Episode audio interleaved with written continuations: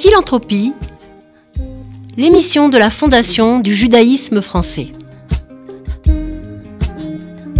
Préparée et présentée par Véronique Elfmals et Perrine Simon-Naoum. Ce mois-ci, la Fondation du judaïsme français a choisi de mettre à l'honneur la Fondation fondamentale, créée et dirigée par le professeur Marion Leboyer, que j'ai le plaisir de recevoir aujourd'hui. La Fondation fondamentale est une fondation de coopération scientifique dédiée à la lutte contre les maladies mentales. Cette fondation allie soins et recherche de pointe pour promouvoir une prise en charge personnalisée et multidisciplinaire des patients et pour soutenir également la recherche et l'innovation dans l'amélioration des stratégies diagnostiques et thérapeutiques des maladies mentales. La Fondation fondamentale, avec le soutien du groupe d'assaut et en partenariat avec l'association Écoute Ukraine et les startups Humans Matter et Alia, ont lancé un programme novateur, Écoute Psy Ukraine, dont vous allez nous parler également aujourd'hui. Il s'agit d'une plateforme d'aide et de soutien psychologique aux plus de 120 000 Ukrainiens et Ukrainiennes déplacés en France depuis plus d'un an et dans la plupart des cas des femmes et des enfants. C'est un honneur pour la Fondation du judaïsme français de vous recevoir, Madame la professeure Marion Leboyer. Quelques mots rapides pour vous présenter. D'abord, je crois que vous vous définissez par trois adjectifs. Passionnée, engagée, courageuse. Et j'en rajouterai un, si vous me le permettez, visionnaire. Vous êtes la directrice générale de cette fondation que vous avez créée en 2007 et vous êtes également professeur de psychiatrie à l'université Paris-Est Créteil. Vous avez la charge également du pôle psychiatrie et de l'addictologie des hôpitaux universitaires Henri Mondor et du laboratoire de psychiatrie, de psychiatrie transactionnelle. Exactement, de l'IRSERM. Et surtout, vous avez reçu le grand prix de recherche de l'IRSERM.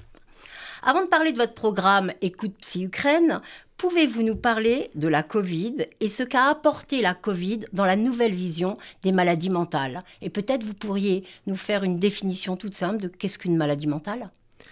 Alors il n'y a pas une maladie mentale, c'est un ensemble de pathologies très divers comme des dépressions, les troubles anxieux, les troubles psychotiques comme la schizophrénie, les troubles bipolaires, les troubles du neurodéveloppement comme l'autisme.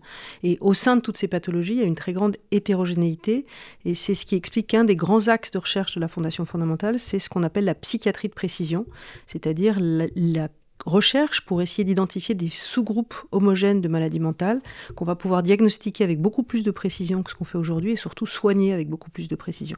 Donc ça, c'est le grand enjeu aujourd'hui de, la psychiatrie euh, moderne. Et peut-être aussi que les maladies mentales ne soient plus tabous parce que depuis la Covid-19, et vous l'avez, vous l'avez beaucoup expliqué dans votre ouvrage Réinventer notre santé mentale avec la Covid-19 chez Odile Jacob, vous avez beaucoup expliqué que tout ça a beaucoup évolué, que les mentalités peut-être ont changé, en tout cas que la perception de ces maladies ont changé, qu'on est peut-être qu'on s'est rendu compte que une personne sur cinq en France et dans le monde souffrait de maladies mentales. Donc peut-être que la première chose, c'est d'informer. Je sais que vous le faites énormément et partout et tout le temps, mais est-ce que ça nous arrive cette information? Et donc comment ça se banalise si la banalisation est un bon mot pour la maladie mentale?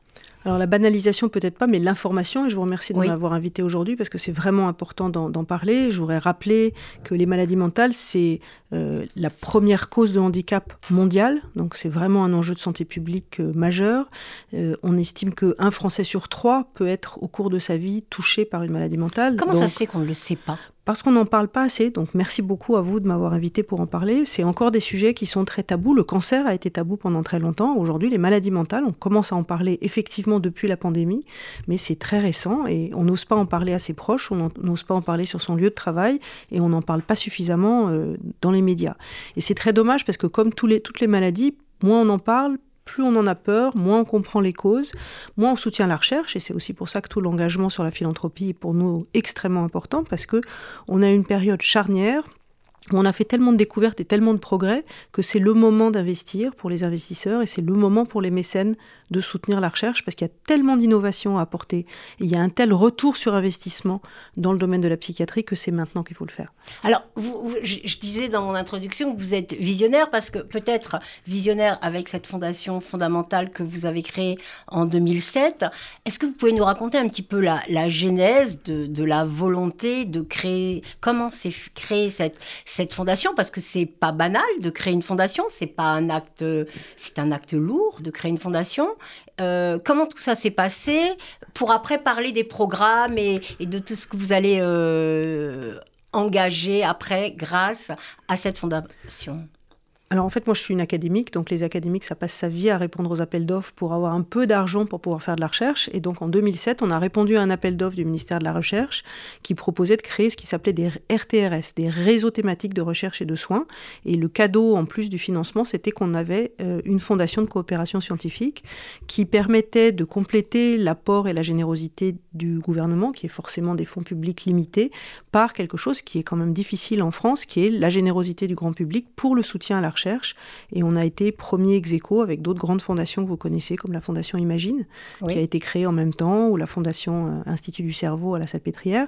On a, on a tous été créés comme ça par cet appel d'offres euh, du ministère de, la Recherche en, en, 2007, qui a été vraiment un, souffle et une dynamique pour stimuler la recherche et pour obtenir les moyens que nous n'avons pas, parce que une des grandes caractéristiques euh, de notre beau pays, c'est que le soutien à la recherche en psychiatrie est très faible et c'est un des moins bien soutenus de toutes les disciplines biomédicales, puisque aujourd'hui la France ne consacre que 2% du budget de la recherche biomédicale à la recherche en psychiatrie, alors que le coût des maladies mentales est la première source de dépenses euh, en santé française. Aujourd'hui, les maladies mentales en coût direct et en coût indirect, c'est 160 milliards d'euros. Donc c'est énorme.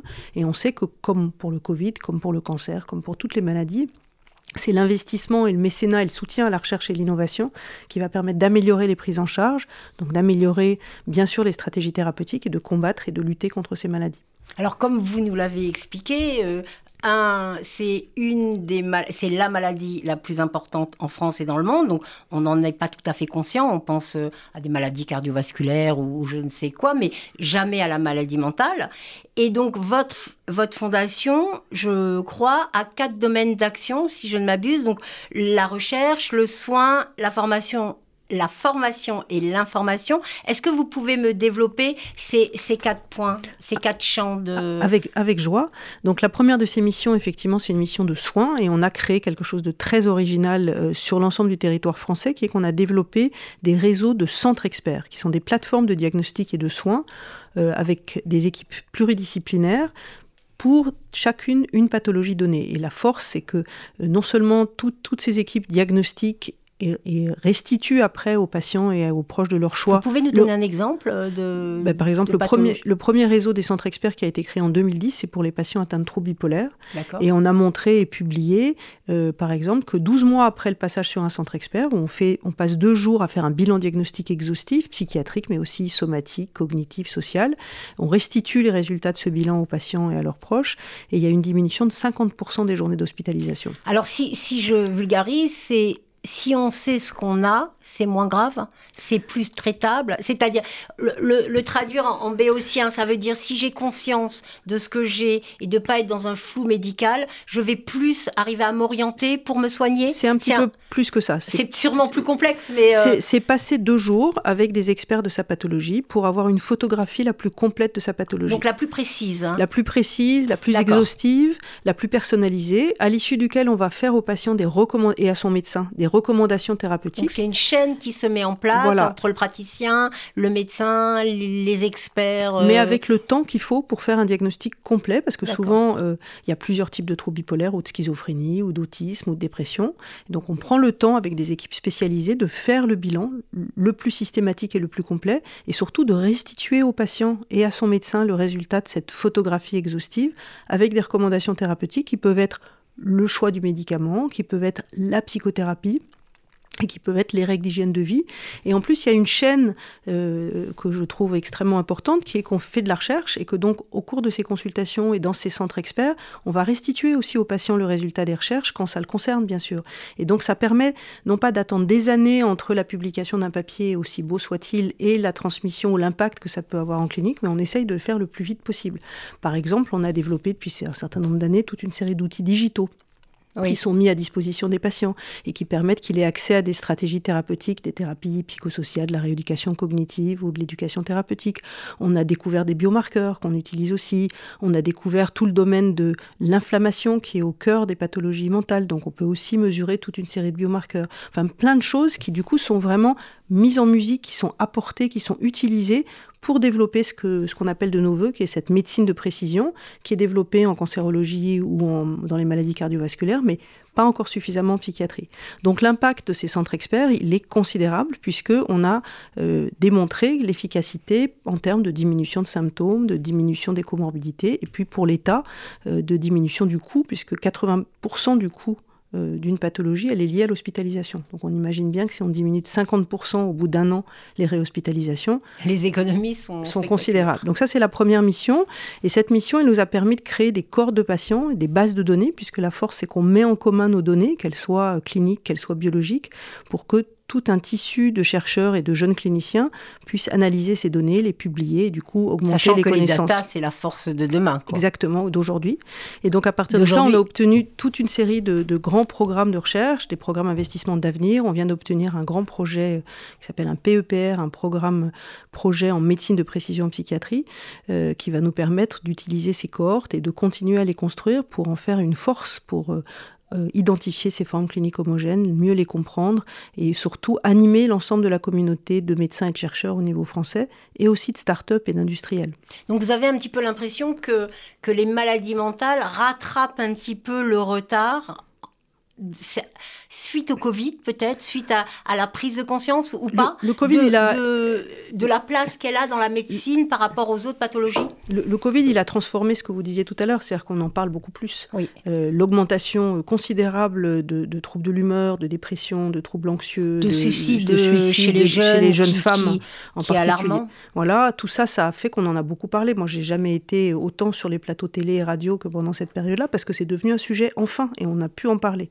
Par contre, la recherche, l'effort de recherche au plan national ou au plan international et les progrès énormes qu'on a faits, euh, ils, sont, ils sont là depuis longtemps, ils sont euh, présents et c'est ça qui fait qu'aujourd'hui, la philanthropie, on l'appelle vraiment de nos voeux parce que c'est le moment pour faire des vraies transformations et avoir un vrai impact sur la prise en charge des patients. Donc vous avez la recherche, le soin, vous avez la formation et l'information qui, qui, sont des, des pôles. Alors à partir du moment où vous avez une certaine expertise aussi pour faire euh, des plateformes, puisque ça, vous en utilisez pour de nombreuses pathologies ou, ou sous-pathologies, et donc euh, vous avez une plateforme qui est assez, euh, qui est d'actualité malheureusement et qui est assez particulière, et c'est la manière dont, dont on avait pensé nous vous rencontrer parce que on a entendu parler de Écoute Psy Ukraine, qui nous a semblé euh, quelque chose d'extrêmement novateur. Hein.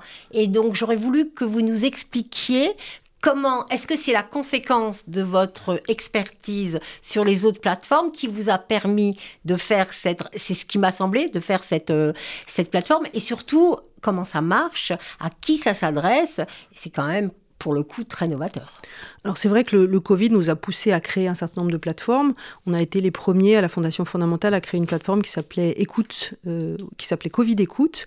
Euh, ensuite avec la région Île-de-France pour les jeunes adultes qui étaient, on, s'est aperçu un peu tard qu'ils avaient beaucoup souffert de cette pandémie à cause de l'isolement, à cause de toute une série de situations. On a créé une plateforme qui s'appelle Écoute étudiants Île-de-France. Enfin on a développé toute une série de compétences digitales et numériques. Et donc on s'est dit on a essayé de réfléchir à ce qu'on pouvait faire pour les réfugiés ukrainiens, euh, dont on savait qu'ils étaient en proie, bien entendu, à, euh, ils avaient été exposés à des situations très violentes, très traumatisantes avec le risque de développer des stress post-traumatiques et d'autres pathologies psychiatriques, parce qu'on sait que les traumatismes et l'exposition des traumatismes, ça fait le lit des pathologies psychiatriques si on s'en occupe pas rapidement et de façon spécifique. Donc on a cherché un mécène pour financer ces plateformes, parce que c'est toujours le, le, nerf de le la guerre, de la que guerre trouver, trouver des sous, et on a eu le soutien du groupe d'assaut pour créer cette plateforme qui a euh, trois composantes. Une plateforme avec des ressources digitales qui sont à la fois des informations très pratiques pour les réfugiés ukrainiens. Je suis allée évidemment sur, sur cette plateforme, donc c'est incroyablement bien euh, alimenté, c'est très didactique, il y a une ergonomie très facile. Elle est en ukrainien et en français, bien sûr. Et en fait, c'est comment se loger, comment faire refaire ses papiers, à quoi sert la carte de séjour, quoi, des, choses extrêmement pragmatiques qui sont nécessaires pour tout réfugié. Voilà, c'est exactement ça. S'adresse aux réfugiés, donc avec des informations pratiques, mais aussi avec vraiment un accent très important sur le diagnostic, le dépistage et la prise en charge de situations traumatisantes et de situations de stress, où on leur offre en français et en ukrainien des outils d'autodiagnostic pour arriver à repérer quand ils ont un stress post-traumatique, quand ils Alors, ont un j'ai repéré les phrases.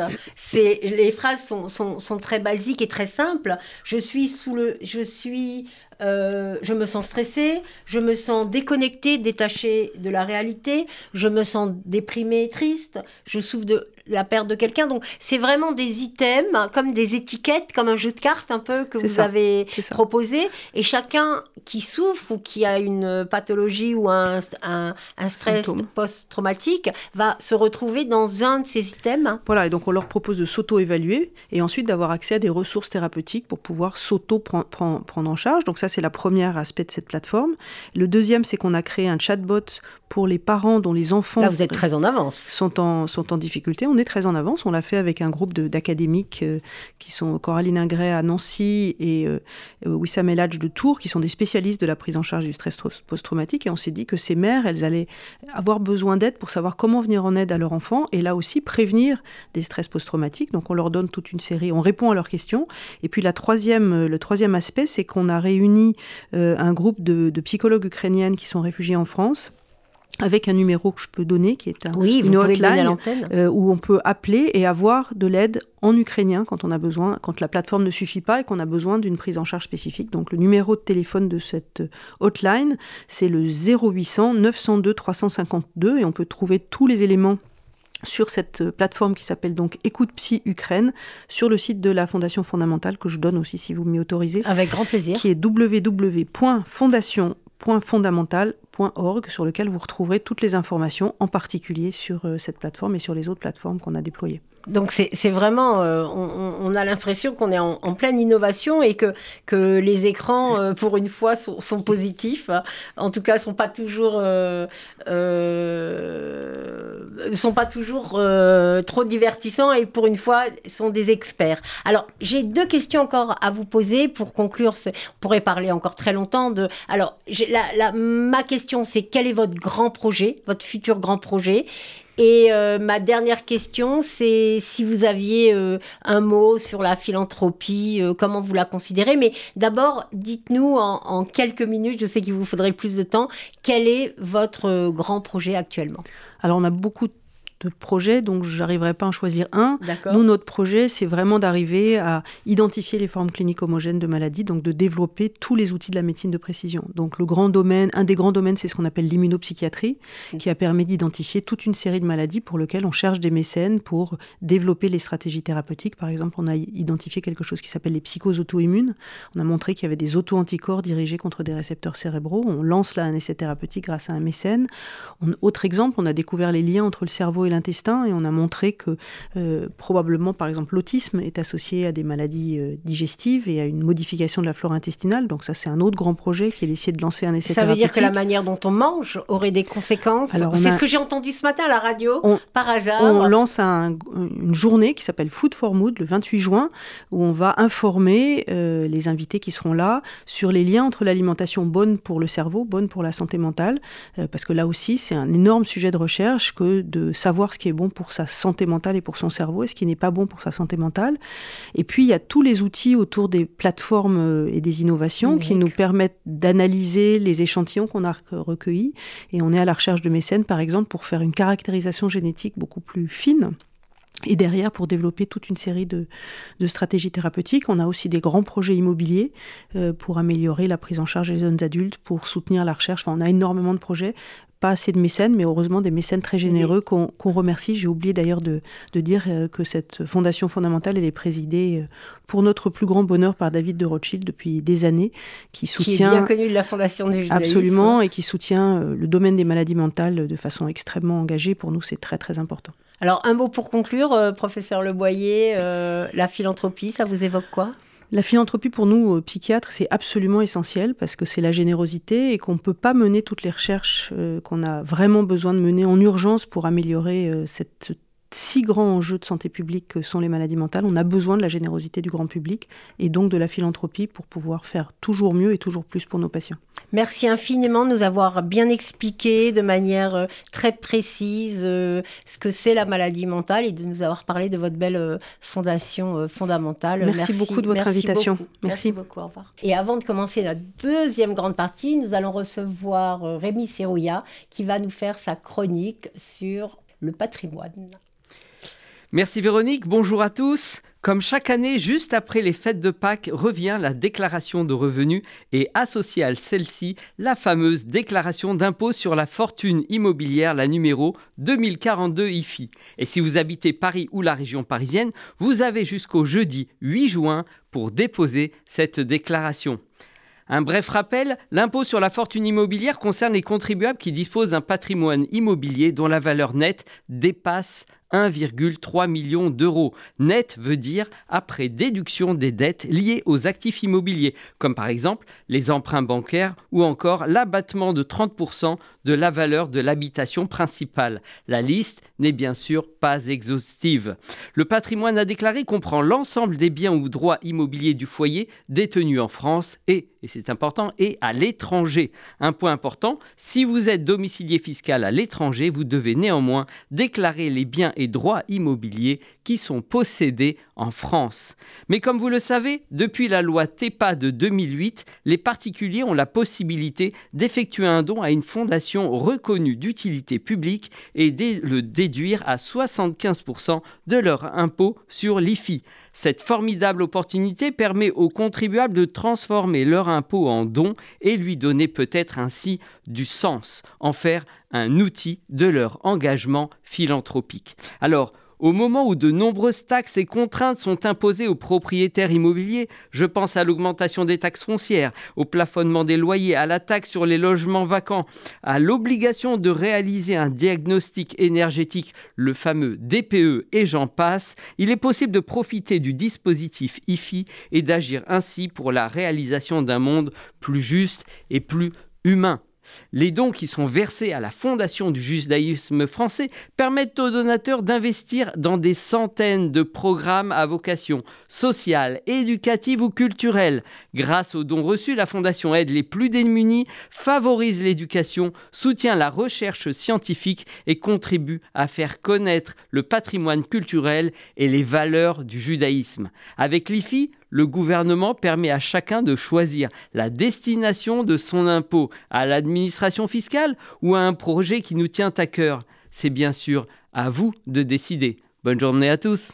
Et maintenant, comme d'habitude, pour notre deuxième partie, nous avons l'honneur de recevoir le professeur euh, Françoise Benamou, qui est interviewée par Perrine Simon-Naoum. Merci beaucoup Françoise Benamou, bonjour. Bonjour. Vous êtes euh, professeur à Paris 13, vous êtes euh, également euh, professeur à Sciences Po, présidente du cercle des économistes. on vous connaît, en tout cas les auditeurs de France Culture, pour les nombreuses rubriques que vous avez fait à la radio. Et nous sommes très heureuses de vous recevoir pour cet ouvrage, mais pour l'ensemble de votre travail sur l'économie de la culture, le don dans l'économie que vous avez coécrit avec Nathalie Moreau et euh, qui a paru il y a quelques mois aux éditions La Découverte. Alors, ce que je voudrais, peut-être aujourd'hui, avant de nous consacrer, j'espère, dans une prochaine émission, davantage sur euh, le, domaine, euh, le domaine culturel, c'est vous demander un peu un paysage général, de nous, de nous tracer un paysage général de cette question du don, justement, vu à travers le, à travers l'économie. La, première idée euh, que vous avancez avec votre co-autrice, euh, euh, c'est de dire que finalement la question du don est relativement nouvelle dans la science économique, c'est-à-dire que la théorie économique, si j'ai bien compris, c'était plutôt euh, c'était plutôt centré sur l'idée d'un homo economicus, c'est-à-dire d'un homme rationnel qui euh, traite ses intérêts particuliers, et que donc la question du don est en quelque sorte venue percuter euh, la théorie économique. Comment est-ce qu'on peut voir les choses, je dirais, sans remonter trop avant dans l'histoire? Oui, c'est tout à fait ça. En fait, je suis arrivée euh, sur le don avec euh, ma co-autrice, avec euh, cette double casquette d'économiste et de spécialiste de la culture. Le don a une place extrêmement importante dans le champ culturel.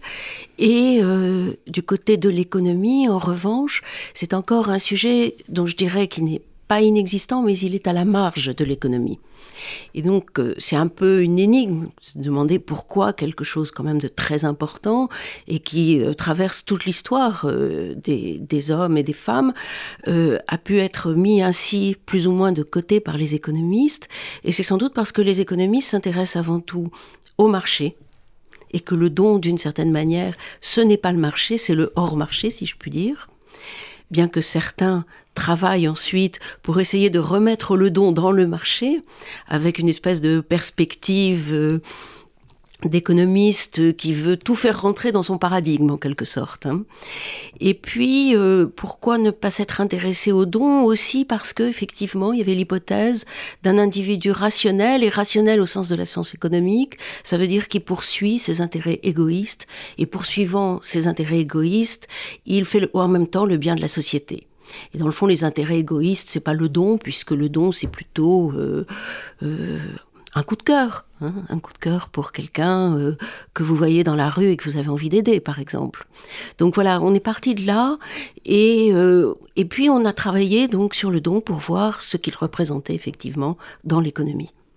Alors, euh, je voudrais peut-être que vous nous décriviez, avant d'en venir à, aux sommes et euh, aux gestes qu'ils représentent, euh, peut-être nous dire quels sont, les, quels sont les économistes ou quels sont les, les penseurs. Bien sûr, on connaît l'essai sur le don de Marcel Mauss, mais ce qui est très intéressant aussi dans le livre, c'est que vous montrez finalement comment la théorie philosophique et la théorie sociologique a fait, on pourrait dire, des progrès. comment est-ce que le don s'insère dans nos sociétés Comment est-ce qu'on pourrait le comprendre du point de vue des sciences humaines? Alors, de ce point de vue large des sciences humaines, le don est très présent. Alors c'est vrai que euh, l'essai sur le don de Marcel Mauss a fait date, mais euh, il est très présent parce que il interroge beaucoup dans le fond sur ce que sont les gens, sur euh, leur motivation, sur ce qui fait société aussi, ce qui euh, justifie euh, que euh, on s'intéresse à telle ou telle, pourquoi telle cause plutôt que telle autre, etc. Et donc, philosophes et sociologues se sont de longue date intéressés au don. Les économistes, comme je vous disais, non, mais ensuite, ils ont voulu récupérer un peu ce que les autres disaient. Il y a souvent une perspective un peu, comment dire, de volonté de, de tout expliqué à travers les paradigmes économiques de la part des économistes. Donc ils s'intéressent aussi bien, il y a une économie aujourd'hui de la famille, il y a une économie de la drogue, il y a une économie des ghettos, de tous les comportements, du bonheur, etc. Et donc le don ne pouvait pas échapper à cette volonté de tout expliquer. Il y a eu aussi sans doute euh, l'effet euh, du développement du don dans les pays anglo-saxons et tout particulièrement aux États-Unis qui peut expliquer cet intérêt. Mais donc on est allé chercher, nous économistes, enfin moi, mais les économistes qui m'ont précédé, ce qu'ils pouvaient euh, récupérer en quelque sorte dans les autres conceptions du don de la part d'autres sciences humaines. Et ce qui les a intéressés surtout, ce sont les motivations. Et pourquoi les motivations? Parce que justement, ça n'entrait pas a priori dans le cadre d'une perspective utilitariste qui est celle de l'économiste. Et ce que vont faire les premiers économistes qui vont s'intéresser aux dons, de manière assez paradoxale et à mon sens très intéressante, c'est d'essayer de dire bon bah finalement euh, la perspective utilitariste n'est pas la bonne, mais nous on va vous montrer que c'est quand même la bonne et que finalement, si les gens donnent, c'est sans doute qu'ils ont un intérêt à donner. Et on va faire rentrer dans la, ce qu'on appelle la fonction d'utilité euh, en économie, on va faire rentrer dans la fonction d'utilité euh, un intérêt à donner, et ça a été par exemple chez un économiste qui s'appelle Andréoni, la théorie du warm glow, euh, la main que l'on serre, et c'est l'idée du plaisir de donner. Et on se dit que le plaisir de donner, c'est un des éléments qui peut expliquer l'utilité que l'on a, j'insiste bien sur le mot utilité, l'utilité que l'on trouve à donner. Hein. Et donc on va entrer euh, ça dans des fonctions et on va se mettre à expliquer ainsi le don. Alors ce que vous montrez de très intéressant, c'est l'évolution des conceptions du don également. et l'évolution des formes du don. Vous montrez, Françoise Benamou, qu'il y a des dons en espèces, qu'il y a des dons en nature et qu'il y a des dons en temps. Est-ce que euh, aujourd'hui l'une de ces formes euh, prédomine sur les autres? Est-ce qu'il y a une, on assiste à une diversification de ces formes du, don? Et finalement, qu'est-ce que ça nous dit de nos sociétés? C'est-à-dire, est-ce qu'on pourrait dire, euh, dis-moi à qui tu donnes ou dis-moi comment tu donnes et je te dirai qui tu es alors ce qu'on voit par exemple qui est très intéressant, si vous prenez le don en temps, c'est-à-dire en fait le bénévolat, quand on regarde le bénévolat, alors il y a toutes sortes d'économistes qui se sont intéressés au bénévolat. Les uns pour dire que c'était du travail gratuit, que c'était juste pas possible qu'il y ait du travail gratuit dans la société, mais euh, d'autres se sont intéressés euh, sur les différences nationales en quelque sorte qui existent du point de vue du bénévolat. Et si vous prenez par exemple le bénévolat au Royaume-Uni, il est extrêmement développé et notamment dans le champ culturel. Par exemple, une large partie de la conservation du patrimoine passe par des bénévoles ce qui est impensable chez nous. Chez nous, d'abord, on aurait les syndicats qui diraient mais non, y a pas, ça, ça, n'est pas possible. Et puis, euh, dans le fond, on considère que c'est le rôle de l'État, et tout particulièrement d'un ministère de la Culture, que de s'occuper du patrimoine, et notamment euh, du patrimoine ancien, du patrimoine au statut public, etc.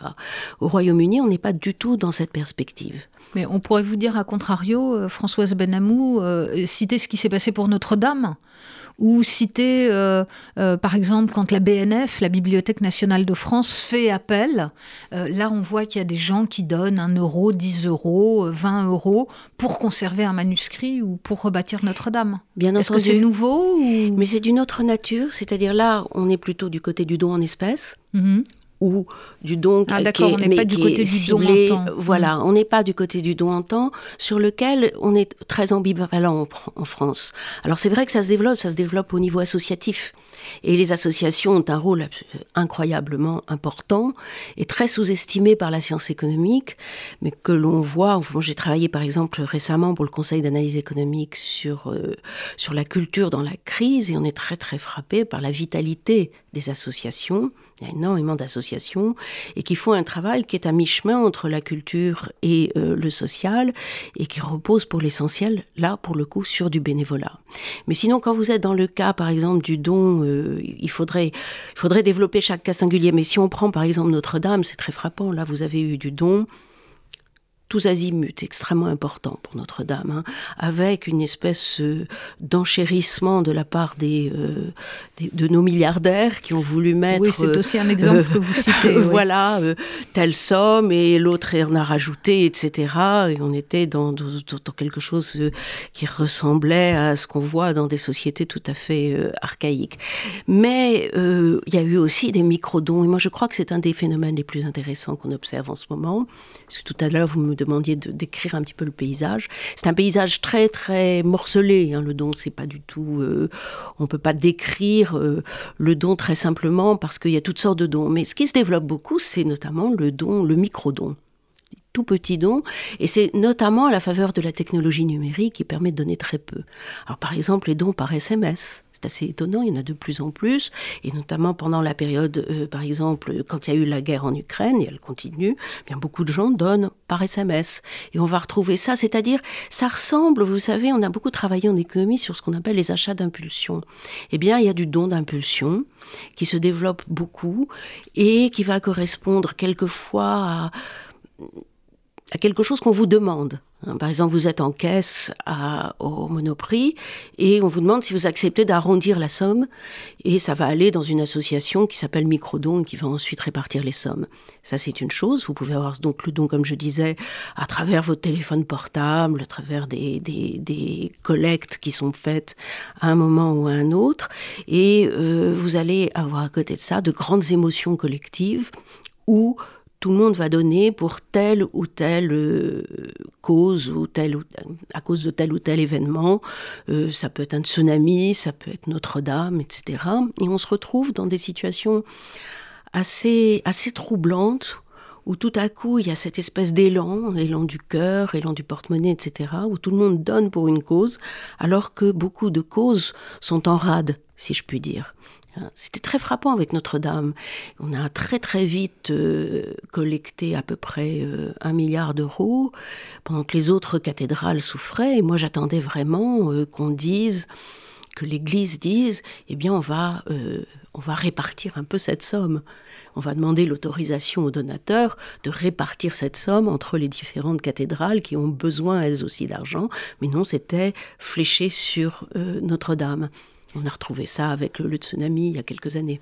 Oui, j'imagine que les donateurs se seraient peut-être euh, trouvés floués dans ce... Parce que Notre-Dame, évidemment, euh, c'est un symbole... Euh, Mondial. Oui, Absolument. car il y a une dimension tout à fait mondialisée aujourd'hui du don, et c'est vrai que c'était une cause, c'était une cause mondiale. Ça participe de la mondialisation dans, dans, un de ces aspects, mais en même temps, cette affaire de don fléché ou pas, c'est un vrai sujet. On l'avait eu, donc, comme je vous disais, à propos du tsunami, je me rappelle le, président de Médecins du Monde disant Mais arrêtez de donner pour cette cause-là, on a assez d'argent, on va pas pouvoir le dépenser, en tous les cas, assez vite, et on a euh, d'autres urgences. Et, certains ont été choqués par cette euh, déclaration.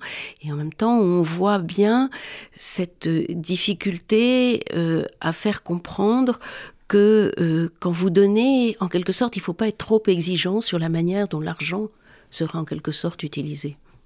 Il y a des travaux d'économistes d'ailleurs assez intéressants sur euh, le fait, par exemple, quand vous donnez euh, à, à quelqu'un dans la rue, et peut-être va-t-il acheter une bouteille de vin.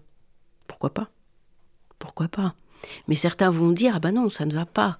Donc il faut donner en nature, parce que justement, pour répondre à votre question précédente, parce que justement, le don en argent ne permet pas de flécher le don vers la bonne cause. Hein. Et il y a ainsi, en quelque sorte, le donateur impose ses préférences à celui auquel il donne. Oui, mais alors Françoise Benamou, et c'est un peu ce que vous, vous, soulignez d'ailleurs dans votre, dans votre livre, Le don dans l'économie, hein, coécrit avec Nathalie Moreau, euh, il y aurait à ce moment-là un... On revient sur une forme d'égoïsme finalement du, du, donateur. Alors, si je vous demandais, j'imagine que c'est c'est assez impossible où on aura les deux côtés du spectre, mais de nous faire euh, euh, un tableau des gens qui donnent aujourd'hui. Euh, donc on sait qu'il y a des gens qui possèdent une grande fortune et puis d'un autre côté le tout petit donateur. quel est un peu le, voilà de, quelle manière donne-t-on? Alors le don on le connaît mal. Parce que ça dépend de ce qu'on appelle le don. Souvent, enfin, l'administration fiscale a une vision du don qui correspond au don qui ouvre droit à défiscalisation. Normalement, quand on donne, on peut avoir une réduction d'impôts, que qu'on soit une entreprise ou un particulier, et euh, pour, en quelque sorte, nous récompenser pour le don. On nous redonne une, une partie du don, en quelque sorte, à travers les impôts. Alors certains ne vont pas déclarer, soit parce qu'ils ne payent pas d'impôts, soit parce qu'ils considèrent que ce qu'ils donnent, ils le donnent et qu'ils n'ont pas ensuite réclamer cette déduction fiscale. Donc ça, c'est une première vision relativement restreinte du don à travers l'administration fiscale. Puis par ailleurs, vous avez toutes sortes de dons, c'est ce que j'évoquais tout à l'heure, ce que vous pouvez donner euh, dans la rue, ce qu'on appelle euh, la charité, euh, et vous avez toutes sortes d'autres choses, les micro-dons, etc. Alors, on évalue le don en France à 8,5 milliards et ensuite, ça se répartit évidemment entre des particuliers qui donnent et des entreprises. Ce sont les particuliers qui donnent le plus. Hein. Les particuliers donnent à peu près 59% de cette somme et les entreprises 41%. Ensuite, parmi ces particuliers, on sait qu'il y a à peu près un petit peu moins de 5 millions de foyers fiscaux qui donnent. Mais ça, c'est parce qu'on a cet outil qui nous est fourni par l'administration fiscale pour connaître le nombre de foyers fiscaux qui donnent. Mais il y a des tas de gens qui donnent par ailleurs. Et euh, les, les, études qui sont faites avec toutes les limites qu'elles peuvent avoir. C'est très difficile d'interroger les gens sur le don. Est-ce que vous donnez, est-ce que vous donnez pas? Les gens ont l'impression de donner quelquefois plus qu'ils ne donnent, ou inversement, ils se rendent pas compte qu'ils donnent, etc. Mais en tous les cas, euh, euh, ce que l'on voit, c'est que euh, on donne beaucoup, et notamment au deux bouts de la chaîne, enfin de la démographie, si je puis dire, c'est-à-dire les jeunes donnent. Hein, peut-être parce qu'ils ont une sensibilité euh, sociétale euh, assez développée aujourd'hui. Et puis, euh, d'autre part, les personnes relativement âgées, est-ce que c'est parce qu'elles ont les moyens? Est-ce que c'est parce qu'elles ont elles aussi une vision d'une nature différente de, de la société qui les incite à donner, les autres un petit peu moins? Mais en tout état de cause, beaucoup de gens donnent. Hein, et euh, c'est assez réparti. Euh, et même des gens qui n'ont pas beaucoup de moyens donnent peu, mais ils donnent. Est-ce que vous diriez que dans l'évolution actuelle où on a euh, une forme de rétrécissement de, l'État, en fait, où les politiques publiques sont soumises à la contrainte budgétaire, est-ce que vous diriez, Françoise Benamou, que le don se substitue par moment à ces politiques publiques, au rôle de l'État Et est-ce que vous lisez l'avenir dans ce sens-là? Je ne pense pas que le don soit un substitut au rôle de l'État, en tout cas dans un pays comme la France, où la, le, les prélèvements euh, obligatoires sont bien plus élevés que la moitié du PIB quand même. Hein. Donc euh, l'État continue d'être présent et si on ajoute État plus collectivité locale, etc. En revanche, euh, le don constitue un, plutôt, un, je dirais, un complément hein, à l'action publique, soit en ajoutant un financement qui souvent n'est pas très élevé Hein, mais qui va donner un degré de liberté à l'association ou à l'institution publique qui reçoit cet argent. Donc c'est important pour elle, même si ça n'est pas donc tellement important en pourcentage de son budget. Et puis, euh, comme on dit, il y a des trous dans la raquette. C'est-à-dire quelquefois, l'État n'est pas présent sur telle ou telle cause, et là, là, euh, le don prend vraiment euh, tout son sens.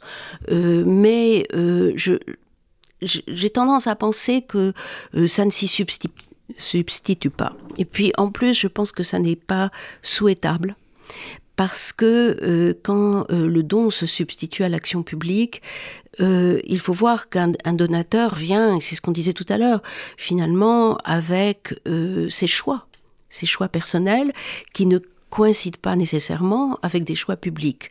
Alors ça peut être complémentaire, ça peut être intéressant, mais euh, ça peut se discuter aussi.